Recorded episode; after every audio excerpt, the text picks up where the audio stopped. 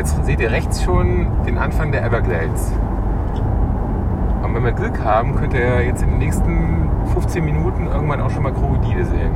Äh, Alligatoren. Willkommen bei meinem Podcast Reisepassnummer. Mein Name ist Stefan Wintermeyer. Zusammen mit meinen beiden Kindern, Juna und Aurelius, fahre ich hier gerade mit dem Mietwagen von Miami aus über den US Highway 41 in die Everglades im Süden von Florida in den USA. Das Ziel befindet sich auf der linken Seite. Die meisten Touren durch die Everglades finden mit sogenannten Airboats statt. Da gibt es so kleine Firmen rechts und links vom US Highway 41, wahrscheinlich Dutzende. Den ersten sieht man schon kaum 15 Minuten aus Miami raus. Dann fährt er so einfach den Highway 41 nach Westen und kommt automatisch auf die zu. Das muss man nicht vorher reservieren. Ich habe es aber vorher reserviert. Wir sind zum Gator Park gegangen. Die Webseite werde ich auf reisepassnummer.de verlinken. Good morning. I'm sorry we're No, don't worry. Here you go, sir. Thank you. You're very welcome. Um, what was the name, Stefan? Wintermeyer, yeah. And you had a three-passenger private tour, right? Yes. Is there just one adult? One adult, two kids. It's gonna be 308. Zum Preis von 308 US-Dollar muss ich noch was sagen. Das war jetzt quasi die Luxusvariante. Normalerweise kostet der Platz laut gatorpark.com für jeden Erwachsenen 19,99 Dollar und pro Kind 14,99 Dollar. Bei uns war es aber so, dass wir sehr unter Zeitdruck standen. Unser nächster Flug ging schon um 12 Uhr noch was raus und die ersten Touren starten morgens erst um 9 Uhr, 9.30 Uhr. Dann hätten wir den Flug nicht mehr erreicht. Deshalb habe ich im Vorfeld angerufen und gefragt, ob wir eine private Tour bekommen könnten. Das heißt, wir hatten unser eigenes kleines Boot. Sehr schön. Früh am Morgen, 8 Uhr sind wir raus. Es war traumhaft, 308. aber halt auch ein bisschen teurer. James is your driver. He's getting your boat ready right now.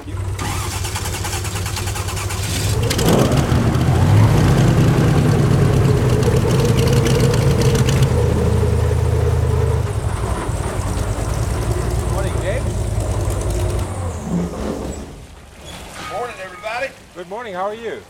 Good. I just saw some babies over there across the, the way right there. You guys see the bird over there? Yeah. This is a limpkin. If you look right, right behind you, you see the little babies coming out of the grass? Seht ihr? Das sind kleine Vögel. Das sind kleine Vögel, die da rauskommen. All right, guys, you can step right through here. Wait at the boat, though. Don't get in until I get there, okay? Okay. So, jetzt zum Boot und dann aber nicht einsteigen. Wir stehen hier gerade am Bootssteg. Da liegen bestimmt zehn Airboats. Im Hintergrund kann man noch die Straße hören. What a seat there or there? Wherever you'd like. You're probably better off up here, though. Okay, steig mal ein.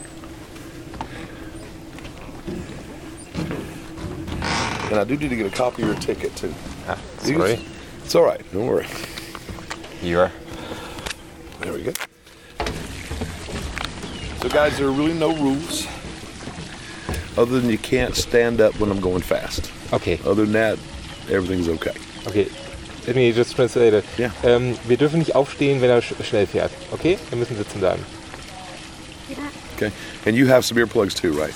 I do? You don't have to put them in yet. I'll let you know when you have to put them in. Okay. Okay. So let's see if we can't cruise right over here and see these babies I just saw. Okay. Because they were really cute.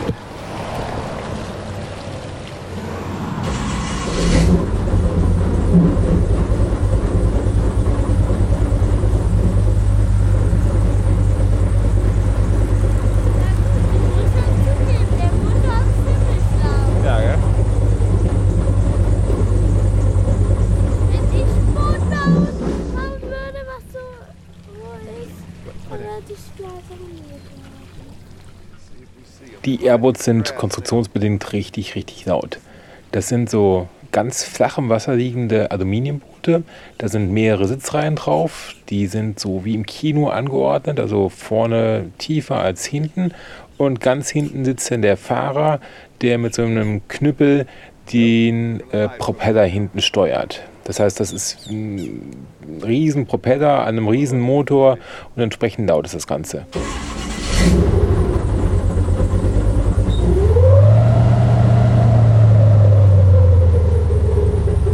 Man sollte die Sonnenbrille nicht vergessen. Ähm, die Ohrstöpsel kriegt man eh kostenlos dazu. Und was zu trinken. Und wenn man so früh ist wie wir, dann auch noch ein Sweatshirt, weil es schon ein bisschen kühler werden kann. Und äh, dann geht es so direkt los. Wir fahren so einen kleinen ähm, ähm, Fluss rein, ähm, so einen Wasserlauf rein und ähm, sehen dann auch recht schnell den ersten Alligator. Alligator, guck mal, siehst du, hast du gesehen? Der taucht da unter. This alligator's name is Matilda. hab's nicht gesehen. Kommen noch andere. So, it's, it's always here. Always in this first half of the straightaway. The alligators are very territorial, so they live in the same place their entire lives. And So you may see some small young females that aren't old enough to have territories yet in this territory, but you're never going to see another adult female. Uh, if there another adult female comes in, they're going to fight over the territory. By the way, what would happen if I walk here? Would I, would that be dangerous or not at all? Not as dangerous as you think. Okay. um, because they're territorial, the only thing that they have to worry about in this world is a bigger alligator. Uh, the bigger alligator means uh, possible death or at least loss of territory. So uh, when a bigger alligator comes through their territory, they usually hide from it. If it's a smaller alligator, they may try to kill it, but if it's bigger, they'll hide from it. And so when you hit the water as an adult human, you make more noise than any alligator ever has made in its life. So you sound like the biggest alligator ever created. And when you start walking, you sound like an alligator motorcycle gang with weapons and a bad attitude coming through their neighborhood, right? Okay. And so they will run and hide from you because they're not sure what you are. And so 90% of the time, if you're in the water walking, you'll never see an alligator. Ah. Okay, we're going to ride out about eight miles and we'll stop and talk some more, okay? Here we go. Watch out for birds, guys.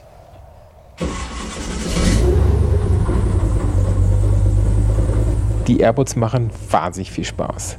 Die fahren relativ zügig und die gehen immer so driftend in die Kurven rein. Die können ja nicht direkt lenken. Das Ganze bei strahlendem Sonnenschein. Man hat den Wind in den Haaren. Wir saßen da drauf und wir haben gelacht wie die Honigkuchenpferde. Das war wirklich, wirklich richtig, richtig schön. Nach ungefähr acht, neun Minuten sind wir dann an so einem freien Plateau angekommen. Da war so eine kleine Erhöhung, so eine Art Insel und darauf war eine amerikanische Flagge. Das ist eine England-Flagge. Bitte? Das ist eine England-Flagge. How about that ride? Schaut mal da. Sometimes uh, back there where I, where I slowed down, there sometimes there's babies right there, and that's why I slowed down to see if they were out this morning. So you guys are in what is known as the River of Grass. This is the second widest river in the world at about 90 kilometers wide. Ja. It's also the slowest river in the world. It takes a single drop of water an entire year to travel the length of the river, and it's only about 220 kilometers long. Where uh, there's no land around us anywhere. Out of a million and a half acres, 80% is what you see. It's called a sawgrass prairie. So if you were to get out in the water right here, the water's going to be about 30 centimeters deep. And if you started walking, you could literally walk for over a million acres and probably never touch a piece of dry land.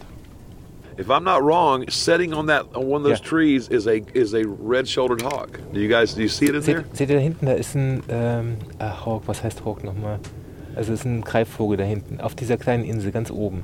Ja, ich sehe. So when we take off, we'll go right by there and it'll fly off, and we'll see. Uh, but I'm sure it's a red-shouldered hawk from here. You have a couple of boats. How do you make sure that you don't go through the same area at the same time? You Like- do go through the same area at the same time. But what happens is there's a GPS under the seat of every boat, and the national park is watching where we go, and it's all set up in one. It's one-way streets all the way. So unless a, com- a private boat comes out here, somebody who owns their own boat comes out here, you're not going to meet a boat on this straightaway right here going in the other direction.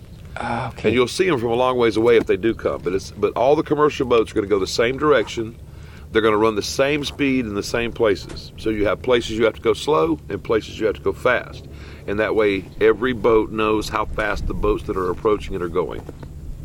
You got what I mean? Yeah. And that's all set up, of course, for your safety. You know, it's set up that way for your safety. But pretty much it's a one way travel, a one way trip, and all the boats are doing the same thing, so you always know what to expect. Ah, okay. Only, uh, you know, like I said, somebody with their own personal boat could throw a wrench in it, you know, kind of mess you up. But you, you setting up this high, you can see everything from a distance, and so you know what's going on long before you have a problem.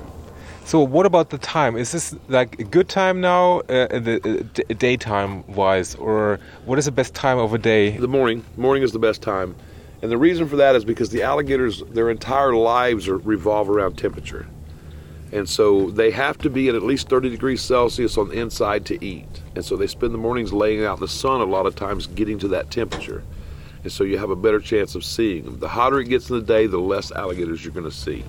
The hotter it gets in the year, the less alligators you're going to see. So if you come here in June, July, August, or September, your chances of seeing alligators are almost zero. Uh, the cooler months are where you're going to see the most alligators. So it's, it's every month's different. Every time of the day is different. It changes continuously. Ich wiederhole das gerade nochmal, weil es so wichtig ist. Die Alligatoren brauchen die Sonnenwärme, um sich aufzuwärmen. Das heißt, die sind morgens in den kalten Jahreszeiten kalt und können sich noch kaum bewegen, steigen dann an die Wasseroberfläche und wärmen sich dann auf. Am späten Nachmittag sind die dann warm genug und tauchen dann ab. Dann kann man sie nicht mehr so gut sehen. Das heißt aber auch, dass in den warmen Sommermonaten, also angefangen mit Juni, man fast gar keine Alligatoren mehr sehen kann, weil da das Wasser schon so warm ist, dass die auch schon morgens genug Wärme haben und gar nicht mehr an die Wasseroberfläche aufsteigen müssen. Out here, you rarely see alligators. They're out here. There, there's tons of them. There's over a million in the Everglades.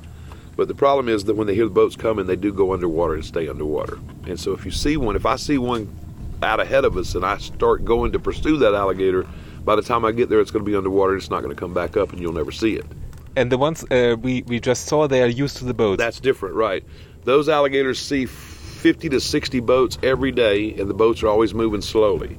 And so they continue to do whatever they're going to do naturally, whether the boats are there or not. And what you see is more dependent upon the weather than anything else. And so there's only so many alligators you can see in that canal system because of the territorial issues. And so if you, um, you know, and some of them are going to be out where you can see them, and some aren't. And they're doing their nesting. Uh, they're they're they're under the water, uh, and hopefully they're on top of the water or on the bank. But you're going to see every tour is going to be different. How many you see is going to be different. Ah, okay. Die, hier sieht man kaum Alligatoren, weil die alle Angst haben vor dem Boot. Und wenn die unser Boot hören, dann tauchen die alle ab. Und da, wo wir vorhin lang gefahren sind, da sind wir ganz langsam gefahren, relativ leise. Und die sind das alles gewohnt. Deswegen konnte man diese sehen. Aber hier sind auch überall Alligatoren und die sind alle schon abgetaucht.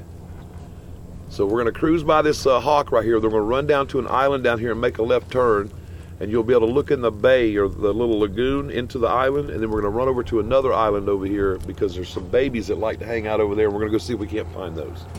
And this uh, flag right here is a, a temporary memorial that was put up last year because the hurricane blew down the real memorial. And this is where Eastern Airlines Flight 401 crashed in 1975 on Christmas Day. It's called Christmas Tree. Hier? Yes. Was ist? Hier ist ein Flugzeug abgestürzt. Here we go.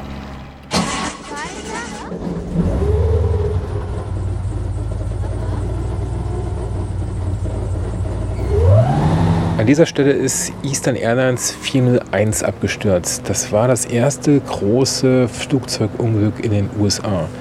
Dabei sind im Dezember 1972 101 Menschen ums Leben gekommen, 75 haben überlebt. Der Flug befand sich im Anflug auf Miami Airport und die Piloten haben das äh, Fahrgestell ausgefahren. Die Lampe, die das anzeigt, war aber kaputt. Und deswegen haben die nochmal eine Kurve geflogen, um das zu überprüfen. Und innerhalb dieser Kurve haben sich dann irgendwann nur noch um diese Lampe gekümmert und gar nicht mehr darum gekümmert, dass sie auch fliegen müssen. Und dann ist das Flugzeug immer weiter abgesackt und irgendwann in den Everglades gelandet, also gecrasht. Wie gesagt, 101 Menschen sind dabei ums Leben gekommen. Das, was da heute noch von übrig bleibt, ist, ähm, dass im Flugzeug zum Beispiel überall Taschenlampen immer sind. Ähm, weil damals sind die mitten in der Nacht da gecrashed und äh, die Überlebenden haben nichts gesehen. Und äh, aus dem Grund gibt es jetzt heute im Flugzeug immer Taschenlampen. Aber jetzt weiter zu den Alligatoren. Ach, das sind kleine. And look, look right there. You see the baby? Ja. Yeah. That's why I brought you back in here because sometimes babies hang out in here too. That's pretty cool right there. How many babies are there uh, approximately? The uh, female will lay up to 60 eggs, twice the size of chicken eggs, once a year. Um, as an adult, the alligator eats everything out here, so as a baby, it is eaten by everything out here. So out of the 60 babies, only a couple actually survive, and the rest are food for everything out here, including other alligators. If you look to the right side, right over here, there's another one laying right over there. Yeah. See it? I'm gonna move up just a little.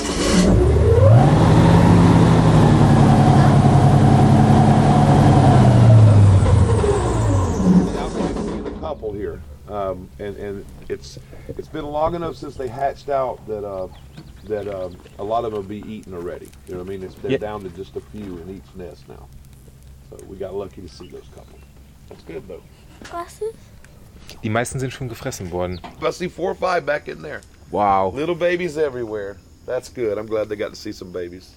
Papa, Later in the day, there won't be any. How old are they? Uh, they were born last September, so uh, about six months or so. Papa, Ja. werden die weißen Fleisch von anderen The way these größeren islands worked is uh, you leased them from the state for about thirty dollars a month, and you could clear off a spot big enough to put you a house or a cabin in here, and you could live in here or you could just vacation here. Yeah. And then when you died, you left it to one of your children, and they kept paying the thirty dollars a month, and then they could leave it to one of their children. It stayed in the family for generations. But now the national park took over, and they don't allow that anymore. And so as the house, as the people who own the lease die, they burn the cabins down. Ah, This one in here, uh, Roosevelt used to duck hunt here, and so that it's got some kind of signor- sig- sig- significant uh, historical significance, and so they're talking about not burning this one down. Papa, ja. ja. dürfen die eigentlich gejagt werden oder werden die eigentlich gejagt? Okay, my son has a question. Yes, Um, is it allowed to hunt alligators? yes. Um, the way they do it is that if you were to li- if you lived here and Yeah. you wanted to hunt alligators, then you would apply for a license every year to hunt alligators. Out of every year, if you did it every year, every five years, you would get a license to hunt alligators, and you would be able to take two. Ah, also man kann das, wenn man hier wohnt, man muss man es beantragen. Faktisch kann man es aber nur alle fünf Jahre machen. Und dann darf man nur zwei schießen. Also alle fünf Jahre nur zwei. Genau. So it's a very limited number of people that get to hunt alligators. And there's over a million out here now. And so, I mean, there's plenty of alligators. It's not a problem. It's just that alligators police themselves very well. Uh, if you bring in a bunch of alligators and throw them in an area because you want to see more alligators, then they would kill each other and come back down to the same number there were before because the territorial thing is king. And so they eat. Uh, the babies are eaten by everything out here, but if they if they don't eat enough of them, then the male will go around after about three months and clean out the nest and just leave a couple in each nest because that's his job is to control the population in his one square mile. Ah. See what I mean? Ja. Not because he's hungry, not because he's mean, because that's what he's supposed to do. It's the only way he can. All right, now we're going to head back to those canals where we got a better chance of seeing some more alligators, guys. Here we go. Papa, Ja. weißt du, was ich gut fände? Wenn die äh, so klein bleiben und vielleicht deine Zähne, scharfe Zähne hätten, dann hätte man die als Haustier. Ja, das will ich mir denken.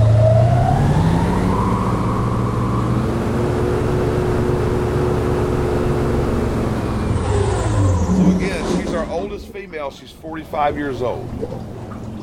She's hiding from us, but she's still in there. You can kind of see her. Now the corner right here actually belongs to another alligator. And she's 35 years old and she likes to jump in boats. So she's jumped in seven boats in 35 years and we call her Jumper. So we're going to cruise up through here and see if we see Jumper. I'm glad we got to see Lily anyway. She's not at work yet, but she's. Look right here on the right. She was right here going into the grass there. She's there, right Ja, there. da, da, da. Yes, see her? This is Jumper. Was ist? Das ist, das, der Alligator ist schon ein paar Mal ins Boot gesprungen. Der war. Halt die gut Ja, gesprungen. nennen die, die ihn Jumper. Diese Jumper-Geschichte hat meine Kinder natürlich mit am meisten beeindruckt. Wir sind noch ein bisschen rumgefahren, haben noch unzählige Vögel gesehen, äh, Schildkröten, Fische, alles Mögliche. Und sind dann ungefähr so nach einer Stunde wieder Richtung der Straße, also an der Stelle, wo der Bootsanleger ist. Wir müssen sitzen bleiben, bis er das Boot fest verstaut hat.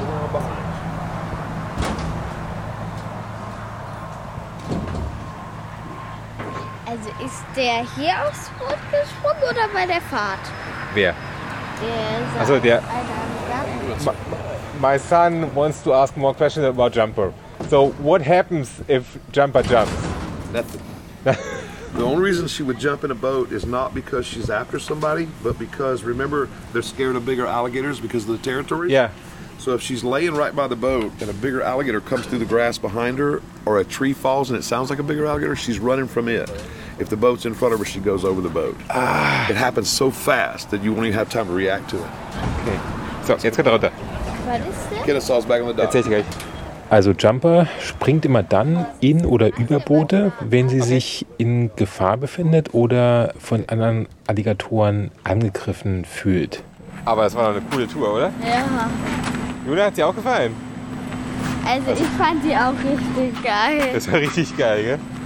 Besonders als, äh, als wir dann das erste Mal so richtig schnell gefahren sind. Ja. ja. Natürlich auch ganz schön laut und ganz schön windig. Und aber- schnell aber auch. Das ist cool, wenn der durch die Kurven fährt. Oder wenn der so schnell fährt, das finde ich auch. You guys have a wonderful time and thanks for visiting with us, okay? Thank you. I really appreciated having you. I love it when people are paying attention and asking questions. Thank you. Have a great day, guys. Oh, guck mal da. Jetzt bekommen wir am Bootsanleger auch noch die Chance, einen Alligator anzufassen. Natürlich einen kleinen Alligator. You Ist das ein echter? Yeah, yeah, yeah. If you, you guys, yeah, that just came off the private. If you want to hold the alligator, Aber take a ist picture ja with him. Okay, wenn ihr wollt, könnt ihr den anfassen. Okay. Egal. Right over here, so get that in the background. Yeah, so you can see. Obviously, that's the nose, eyes, Yeah, ear, ears right there, the little slits. Ja, Three sets of eyelids. One hair of the tail, underneath the chest. oh, Boah, ganz schön und schwer? Cold because he's cold-blooded. ihr willst auch mal anfassen. Die Augen sind so krass. Schau mal. Ich hab Angst, dass der mit dem So do you tape them in the morning or? No, just now before I hand them to people. Okay. Yeah, I don't leave it on there. It's just more like a band. Juna, nimm auch mal in die Hand. Yeah. One of the tail, underneath the chest. This one's a really good alligator, actually. He makes a little noise, but he doesn't move around too much. His name's Bubbles. Das war's jetzt für diese Episode vom Reisepassnummer Podcast. Ich hoffe, es hat Ihnen genauso viel Spaß gemacht wie uns. Papa, der ist echt schwer. Diese Fahrt war wirklich ein echtes Highlight. Nimm du das Mikrofon mal bitte. Ich würde mich aber trotzdem über Feedback freuen. Meine E-Mail-Adresse ist stefan.wintermeier.de. Winter wie Sommer, Meier mit ihm Y. Ist schwer, oder? Auf Twitter bin ich unter Wintermeier erreichbar. Ist das auch ein echter? Nee, Nee. das wäre ein echter. Nein, der hat ja auch gar keine Zähne. Ganz zum Schluss noch ein Tipp. In dem Laden vom Gatorpark gibt es allerlei Tinnef. Unter anderem auch Krokodile oder Alligatoren aus Stoff, also Stofftiere. Da gibt es welche, die machen Lärm und welche, die machen keinen Lärm. Und der Tipp ist, welche ohne Lärm zu kaufen. Juna, zeig mal warum.